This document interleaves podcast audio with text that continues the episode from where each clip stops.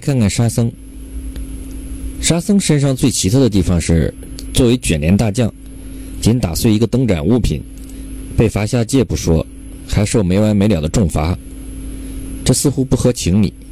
还有，一路上八戒挑担，而沙僧这个人物到底起什么作用，有什么意义，或者说象征？天庭对于有过错的仙班的惩罚时轻时重。沙僧在做卷帘大将时所犯的过错，受到的惩罚看上去最不合理、最严酷。他仅仅打碎了一个玻璃盏，不但被贬，并且每隔七天还要有飞剑穿胸百十下。有这样的反复惩罚，卷帘返回天庭的可能性几乎没有了。不但没有，卷帘几乎丧命。可为什么当时在天庭时并没有直接将其处死呢？原因只有一个：卷帘所犯的过错，罪不当诛，不该死罪。但是卷帘所受的惩罚，却要比处死要重得多。合乎情理的原因只有一个，就是卷帘触及了关键人物的关键利益或秘密，此一秘密是不能公开的秘密，是极为敏感的秘密。而卷帘作为玉帝和王母的贴身大将，接触的关键人物的秘密又多，最终被一个打碎玻璃盏的名义治罪。既然被如此的重刑治罪，卷帘回归天庭的可能性就微乎其微。这就促使了取经途中的沙僧的表现和行为。一路上，沙僧最为关心取经的成功，因为只有完成取经，他才能有回归之前的等同的位置的可能。沙僧一路奉行的也是紧跟师傅唐僧一心取经，最终沙僧虽不及大师兄孙悟空成佛位高，他的回报不低，加生大智正果，金身罗汉。沙僧一路上牵马，而挑担的主要是八戒。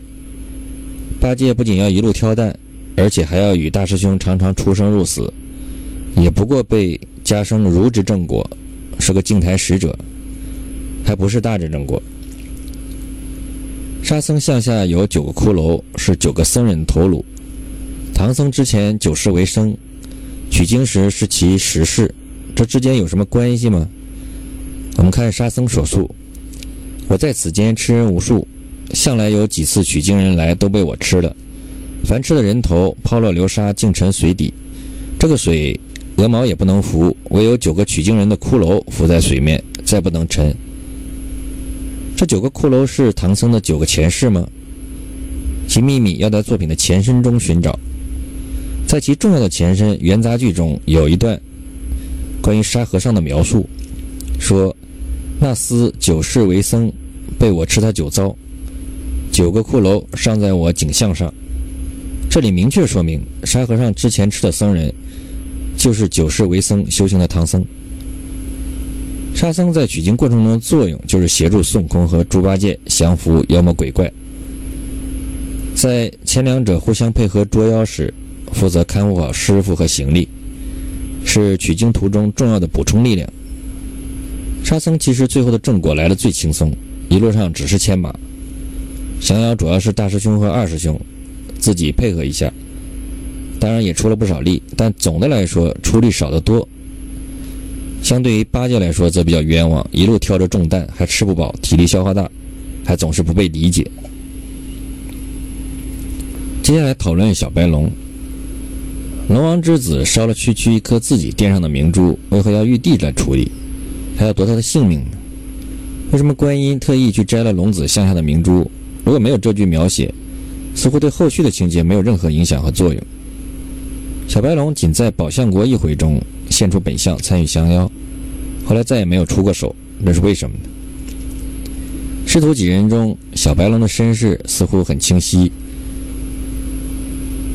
因过错被玉帝处以死罪，和被观音拯救，加入取经队伍，作为一个坐骑，直至取经成功，成为了八部天龙。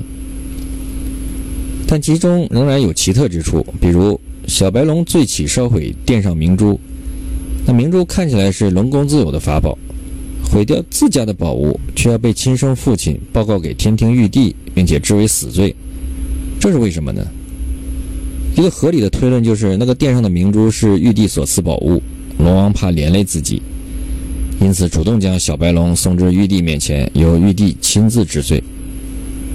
死罪是死罪，但却不像孙悟空那样马上被押赴斩妖台或者剐龙台被处死，而是捆绑在半空中，似乎在等人来喊刀下留人。而这个时机正好被观音所遇到，救下了白龙，让他加入取经。为什么玉帝打开了一扇放放生之门呢？也许玉帝本身也不认为小白龙所犯的是毫无疑义的死罪。若不是龙王前来主动请罪，或许小白龙本只是应该被简单惩罚一下而已。小白龙被观音所救，去应酬涧等候唐僧。之后被收服时，有一个奇怪的现象出现：观音亲自前去收服了白龙，顺便摘了白龙项下的明珠。要是观音去收服小白龙有什么奇怪的？但看看收孙悟空、八戒和沙僧的情形，就显得十分不同。收沙僧时是孙悟空去请的观音。而观音菩萨正与捧珠龙女在宝莲池畔扶栏看花。闻听行者诉说，菩萨即唤晦暗，袖中取出一个红葫芦，吩咐道：“你可将此葫芦同孙悟空到流沙河水面上，只叫悟净，他就出来了。”唐僧的几个徒弟都是观音事先已经安排好的，早已经答应随同取经，只等唐僧路过，收服沙僧了。如此。收服八戒也是如此，收服孙悟空也是如此。观音完全没有必要亲自出马，而对于整个取经过程只在黄毛怪一回出过手，还未曾得手的白龙马，观音却亲自前往，这之间有什么不同之处呢？要说唯一的不同就是观音与白龙有一次互动行为，他从白龙那里取了一颗明珠。反观八戒只有钉耙，沙僧只有骷髅。孙悟空只有必须留在自己身边的金箍棒，也就没有必要亲自前去处理了。虽然白马是观音将白龙变化的，但实际上白龙自己也会变化，在黄袍怪一节就曾变化作公鹅。白龙知道自己的使命，便再也没出过手，一切让悟空、八戒、沙僧处理即可。他们力有不及时，还有天庭和佛门的高手出马。自己只需驮着唐僧走好这一路就可以了，也就足够完满了。这就是小白龙身上的奥妙。